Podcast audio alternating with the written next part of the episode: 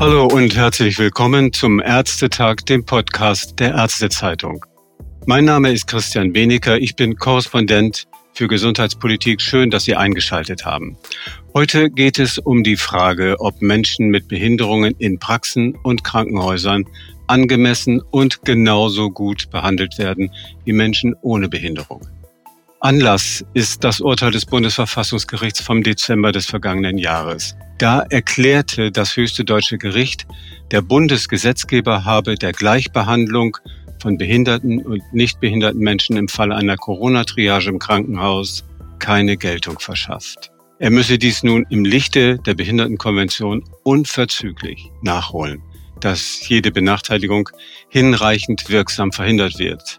In dem betreffenden Grundgesetzartikel heißt es, niemand darf wegen seiner Behinderung benachteiligt werden. Für uns ist dieses Urteil der Grund, einmal energischer nachzufassen und zu klären, ob Menschen mit Behinderungen auch an anderer Stelle im Gesundheitswesen benachteiligt werden und was man gegebenenfalls dagegen tun kann. Zu Gast ist heute Frau Professorin Sigrid Graumann, Professorin für Ethik im Fachbereich Heilpädagogik und Pflege an der Evangelischen Hochschule Rheinland-Westfalen-Lippe und seit 2017 auch Rektorin dieser Hochschule. Herzlich willkommen und guten Morgen, Frau Kraume. Herzlich willkommen oder guten Morgen, Herr Bennecker. Grüße Sie, guten Morgen. Schön, dass Sie dabei sind. Sie sagen, wir gehen gleich mitten rein. Sie sagen, wenn Menschen mit Behinderungen im Gesundheitssystem auf die medizinische Versorgung treffen, dann ist das für Sie auch eine Begegnung mit Ausgrenzung, mit Respektlosigkeit. Was meinen Sie? Ich meine damit, dass Menschen mit Behinderung auf vielfältige Barrieren im Gesundheitswesen treffen, Arztpraxen, die nicht barrierefrei ausgestattet sind, medizinische Geräte, die nicht dem Standard des Universal Design entsprechen, also auf Menschen ohne Behinderung konzentriert sind. Aber auch die Begegnung mit auf ihre Beeinträchtigung reduzierende Blicke, die Erfahrung in ihrer Lebenswirklichkeit nicht wahrgenommen zu werden oder auch sich als unerwünschte Patienten zu erleben, die mehr Geduld und Aufwand benötigen und mhm. deshalb eben unerwünscht sind.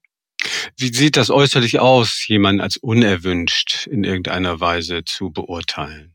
Also das ist beispielsweise, wenn das das betrifft beispielsweise die Erfahrung, dass wenn sich eine Person mit einer Körperbehinderung länger braucht, um sich zum Beispiel zu entkleiden für eine Untersuchung, dass dann mit Ungeduld darauf reagiert wird oder dass ungeduldig reagiert wird, wenn jemand sich nicht gut artikulieren kann. Also immer wieder praktisch so die Erfahrung gemacht zu haben, als Hindernis, selbst als Hindernis in dem Ablauf in der Klinik oder in der Arztpraxis wahrgenommen zu werden.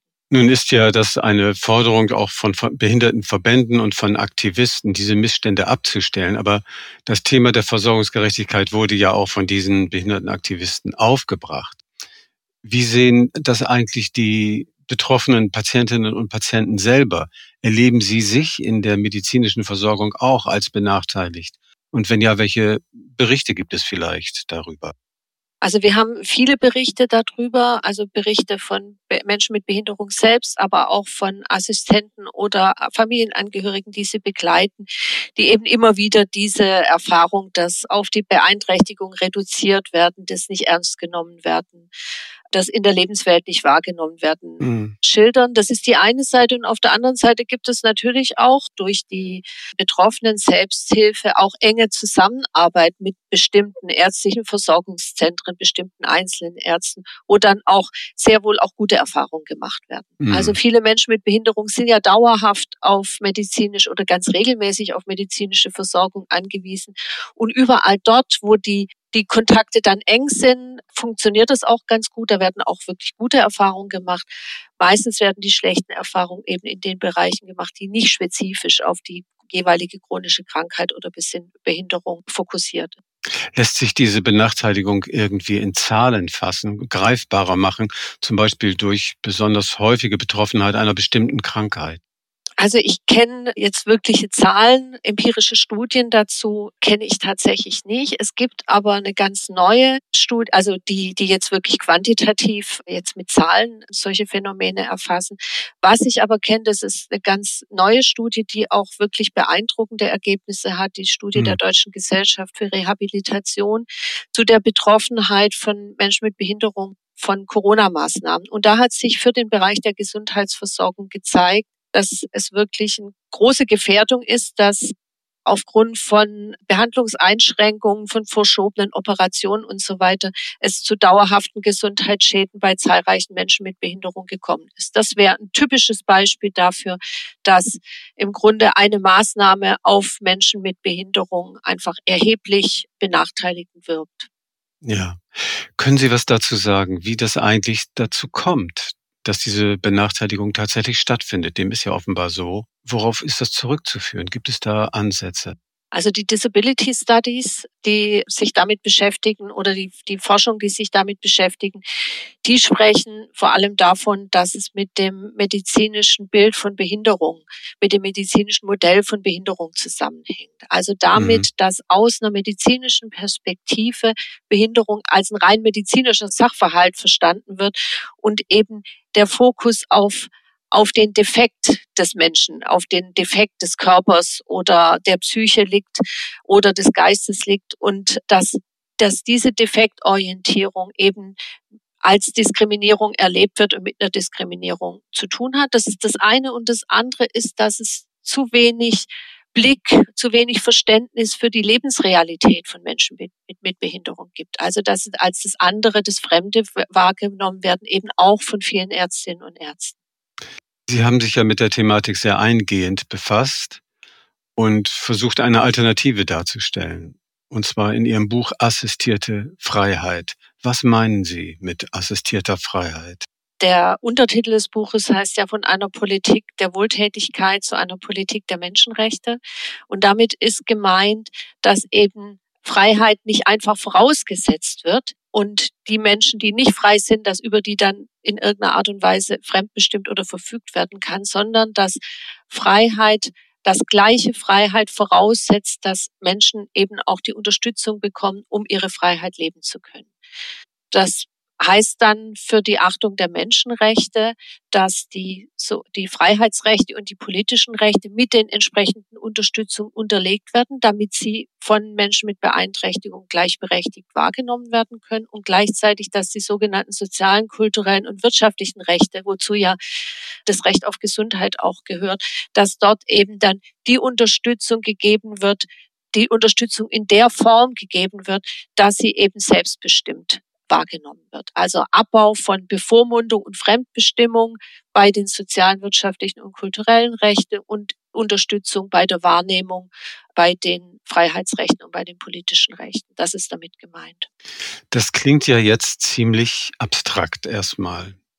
Was bedeutet in diesem Zusammenhang die UN-Menschenrechtskonvention, auf die Sie sich ja auch berufen? Für die Versorgung von Menschen mit Behinderung, etwa in einer Hausarztpraxis? Also wie lässt, gibt es da Anwendungsmöglichkeiten, Anwendungsbeispiele dafür? Können Sie uns dazu was sagen? Ja, da gibt es natürlich Beispiele. Also das heißt erstmal, dass eine Hausarztpraxis barrierefrei ausgestattet sein muss barrierefrei zugänglich und ausgestattet sein muss. Das ist bei uns heute noch vielfach nicht der Fall. Und an der Stelle würde ich auch sagen, ist es auch erforderlich, Ärztinnen und Ärzte entsprechend zu unterstützen, dass sie ihre Praxen so ausstatten können. Dazu gehört aber auch, dass Ärztinnen und Ärzte die Menschen mit Behinderung, die sie behandeln, als Person auf gleicher Augenhöhe ansehen, dass sie, dass sie ein Selbstverständnis entwickeln, nicht über den Kopf der Betroffenen weg zu agieren, dass sie immer die Selbstbestimmung im, der Patientinnen und Patienten im Blick haben, dass sie sich für die Lebenswelt interessieren, dass sie die Menschen auch als Experten in eigener Sache anerkennen, wenn es um ihre Beeinträchtigung geht. Mhm. Viele Ärztinnen und Ärzte sind ja in ihrem Beruf, weil sie den Impuls der Fürsorge gefolgt sind. Und jetzt sehen Sie ja den Begriff der Fürsorge und das, was möglicherweise dahinter steht, auch kritisch. Sind jetzt die Ärzte, die so an den Start gegangen sind und mit dieser, mit dieser Motivation an die Patienten herangehen, alle auf dem falschen Weg oder wie? Nein, die sind nicht auf dem falschen Weg. Das ist nicht der Punkt. Ich würde es eher als eine Erweiterung sehen. Sorge ja, aber ohne Entmündigung. Sorge ja, aber ohne Abwertung, ohne Dankbarkeitserwartung. Also nicht über den Kopf der Betroffenen hinweg agieren, sondern zumindest sich zu versuchen, auf gleicher Augenhöhe zu agieren. Das würde ich mir vorstellen und auf keinen Fall Vernachlässigung oder auf Fürsorge zu verzichten. Das ist, das ist wirklich nicht hm. das, was erforderlich ist. Also das heißt jetzt nicht Verzicht auf Zuwendung. Natürlich nicht. Nein, nicht, nicht, nicht Verzicht auf Zuwendung, auch auf keinen Fall Verzicht auf Empathie. Darum geht es wirklich nicht, sondern es geht darum, Zuwendung und Empathie Patienten gegenüber zu, zu zeigen und dabei einfach sie als selbstbestimmte Person mit gleicher Würde und gleichen Rechten wahrzunehmen. Und das gibt viele Ärztinnen und Ärzte, denen das sehr gut gelingt. Hm. Also das wäre ja etwas, wo Ärzte, wenn sie darin versagen und wenn sie eine paternalistische Zuwendung üben zum Beispiel, weil sie es vielleicht nicht anders erlebt und nicht anders gelernt haben, gerade was die älteren Semester angeht, die wären ja quasi Menschenrechtsverletzer, wenn man ihrer These folgen würde. Also erstmal ist es so, dass die Achtung, Schutz und Verwirklichung der Menschenrechte eine gesellschaftliche und auch eine staatliche Aufgabe mhm. ist das, was, was hier individuell geleistet werden muss, ist tatsächlich sich auf diesen Paradigmenwechsel, sich auf dieses Umdenken einzulassen und ja, zu reflektieren und einzuüben, was es bedeutet, den anderen als Rechtssubjekt zu behandeln. Ich würde jetzt da nicht, äh, nicht von Menschenrechtsverletzer sprechen, obwohl es das mit Sicherheit in Einzelfällen auch gibt, aber es ist eher diese positive Orientierung, die ich mir wünsche. Also tatsächlich eine andere Einstellung zu entwickeln und wie wir das in anderen Bereichen, wo es um die benachteiligte gesellschaftliche Gruppen geht, Stigmatisierung und Diskriminierung geht, eben auch kennen, dass das auch ein gegenseitiger Lernprozess ist, was ein angemessener, diskriminierungsfreier Umgang, was das alles mit sich bringt. Sie insistieren ja darauf, dass die Menschen mit Behinderung selber stärker für ihre Rechte eintreten sollen und auch sollen dürfen sozusagen. Aber viele Schwerstbehinderte können aufgrund ihrer Behinderung ihre Rechte gar nicht einfordern. Wie kämen diese Menschen zu ihrem Recht? Wie können etwa nicht einwilligungsfähige Patienten in eine Behandlung einwilligen? Also wir, da muss man erstmal dazu wissen, dass viele Patienten, die wir als nicht einwilligungsfähig ansehen, sehr wohl zu deutlich mehr Einwilligung in der Lage sind, als das üblicherweise angenommen wird.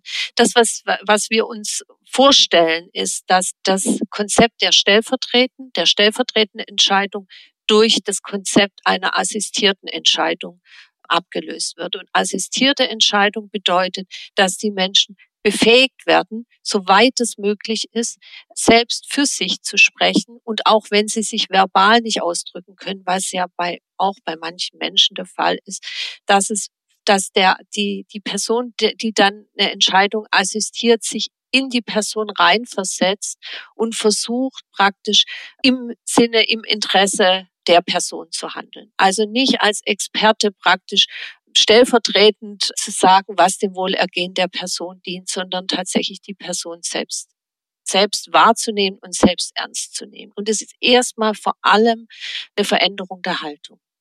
Also ein Dolmetscher der Empathie, kann man sagen. Ja, das würde ich, ist, hm. glaube ich, eine, eine treffende, eine treffende hm. Beschreibung. Behindertenaktivistinnen und Aktivisten haben sich gegen gesellschaftliche Ausgrenzung und Marginalisierung gewendet und inzwischen sind ja viele ihrer Forderungen zum Teil wenigstens auch eingelöst. Was würden Sie sagen, wo steht in diesem Zusammenhang der medizinische Sektor? Ist ja eher konservativ. Wie sieht das aus Ihrem Blickwinkel aus?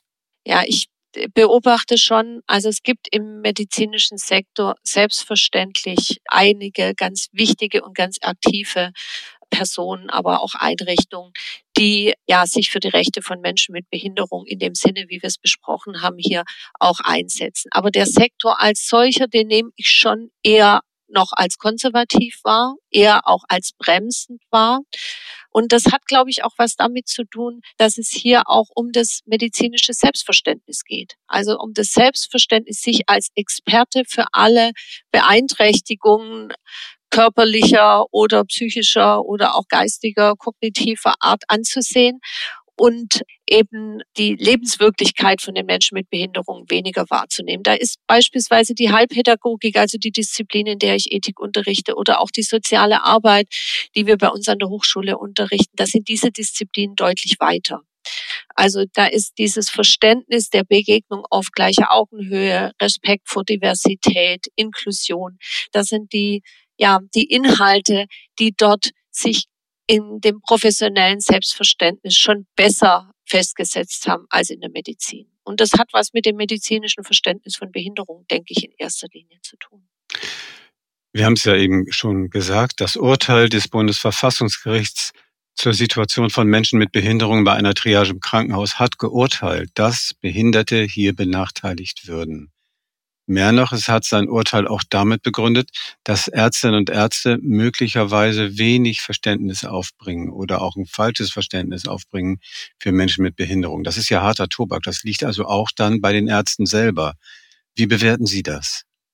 Also ich sehe das erstmal so, dass Ärztinnen und Ärzte ganz normale Bürgerinnen und Bürger sind und genauso diskriminierend oder wenig diskriminiert wie andere Bürgerinnen und Bürger auch. Und das heißt dann letztlich, dass ein nach wie vor negatives, ausgrenzendes, defektorientiertes Bild von Behinderung oder Einstellung zur Behinderung eben unter Ärztinnen und Ärzten genauso herrscht wie bei allen anderen Bürgerinnen und Bürgern. Und das kann eben dann im Fall von Priorisierungsentscheidungen, wie wir sie bei einer Triage haben, kann das tatsächlich fatale Konsequenzen haben.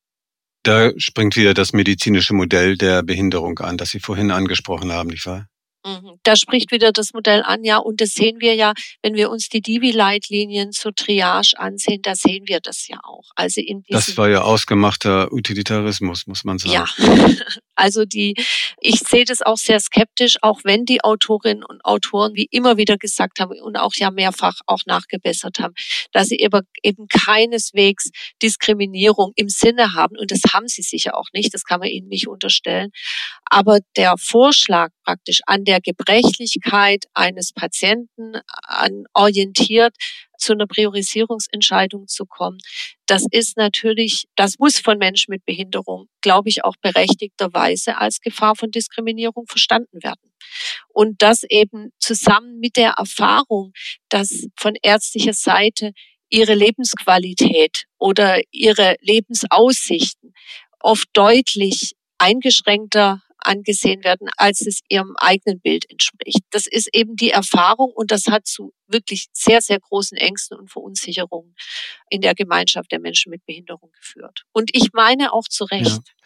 Aber da stellt sich natürlich die Frage, wie hätte man aus einer Haltung jetzt einer assistierten Freiheit heraus die Frage der Triage im Corona-Notfall beantwortet? Ich meine, Triage ist Triage, das ist grausam, so oder so.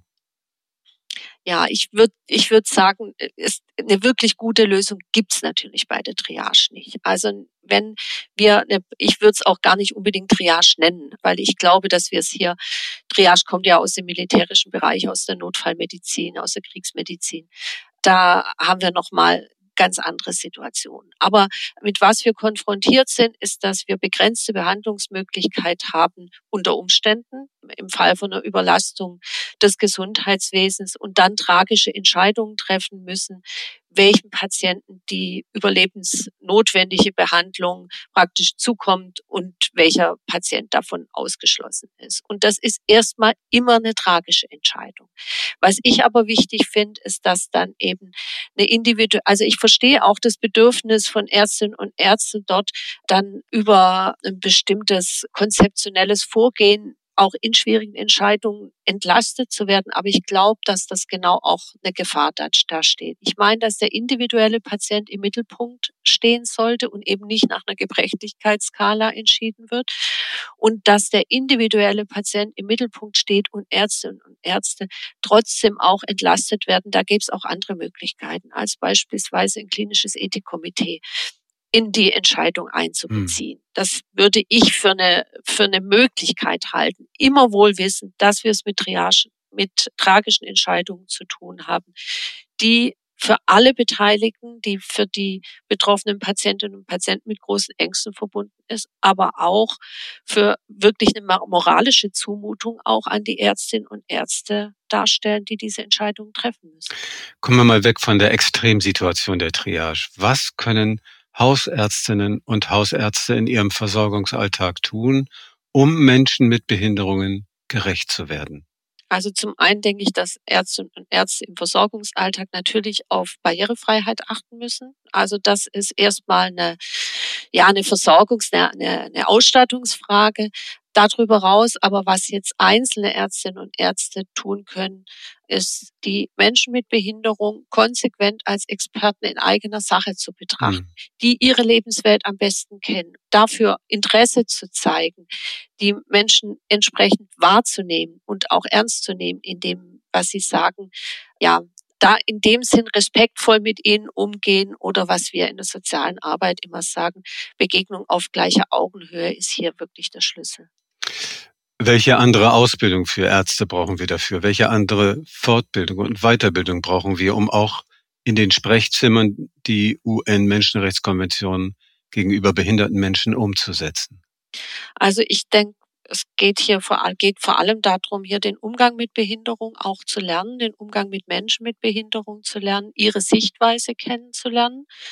Ja, und da würde ich sagen, die, das sinnvoll wären hier Kooperationen eben mit Behindertenverbänden, mit den Disability Studies, aber auch mit den Professionen, die hier vielleicht schon ein bisschen weiter sind, wie die soziale Arbeit oder die Heilpädagogik oder auch aus der Sozialpsychiatrie zum Beispiel kann man da relativ viel lernen. Hm. Gibt es Vorbilder der sozial gerechten medizinischen Versorgung, von denen Sie vielleicht berichten können, wo man sich ein Beispiel nehmen kann? Also ich denke, wir können auf jeden Fall in andere Länder gucken. In allen Ländern, in denen wir eine öffentliche, klar gemeinwohlorientierte Gesundheitsversorgung haben, beispielsweise in den Mittelmeerländern, aber auch in Großbritannien, da ist die medizinische Versorgung von Menschen mit Behinderung. Ich will jetzt gar nicht von anderen Mängeln reden, die es möglicherweise gibt, aber es gibt jedenfalls viele Staaten, die, obwohl sie deutlich weniger ausgeben für medizinische Versorgung, doch Menschen mit Behinderung eher gerecht werden. Also für Italien kann ich das, zumindest für Mittel- und Norditalien kann ich das klar sagen, hm. dass es der Fall ist. Aber das hat eben was mit einem ganz anders aufgestellten Gesundheitswesen zu tun. Mhm. Zum Schluss noch eine Frage, wenn Sie erlauben. Wird vielleicht ein selbstverständliches Verhältnis zwischen behinderten und nicht behinderten Menschen auch immer darunter leiden, dass sie sich fremd sind und deshalb auch einander mit Misstrauen und mit Furcht begegnen? Wie könnte man mit diesem Fremdeln oder auch mit dieser Furcht, ja, wie soll ich sagen, produktiv umgehen? Ich glaube, dass hier der eigentliche Schlüssel und den können wir auch nicht mit Weiter- und Ausbildungsangeboten ersetzen. Der eigentliche Schlüssel ist die alltägliche Begegnung mit Menschen mit Behinderung. Wir kommen einfach aus einer Geschichte, wo Menschen mit Behinderung in Sonderinstitutionen aufgehoben waren, in Heimen gelebt haben, in Sonderschulen waren, in Werkstätten für Menschen mit Behinderung arbeiten und von daher der alltägliche Kontakt sehr stark eingeschränkt ist. Ich glaube, wenn wir hier als Gesellschaft weiterkommen, wenn wir alle unsere gesellschaftlichen Felder inklusiver gestalten, dann wird auch dieses Fremdsein abnehmen, schlicht weil man sich gegenseitig kennenlernt und dann feststellt, dass vielleicht jemand, der sich nicht ganz klar artikulieren kann, doch ein interessanter Gesprächspartner sein kann, um ein hm. Beispiel zu nennen. Vielen Dank dass Sie dabei waren heute Morgen. Vielen Dank für das Gespräch und Ihre Einschätzungen, Frau Professorin Graumann. Und auch Ihnen, liebe Zuhörerinnen und Zuhörer, vielen Dank. Schön, dass Sie dabei waren. Ich verabschiede mich und sage Tschüss, bis zum nächsten Mal. Herzlichen Dank, Herr Benecker, und Tschüss.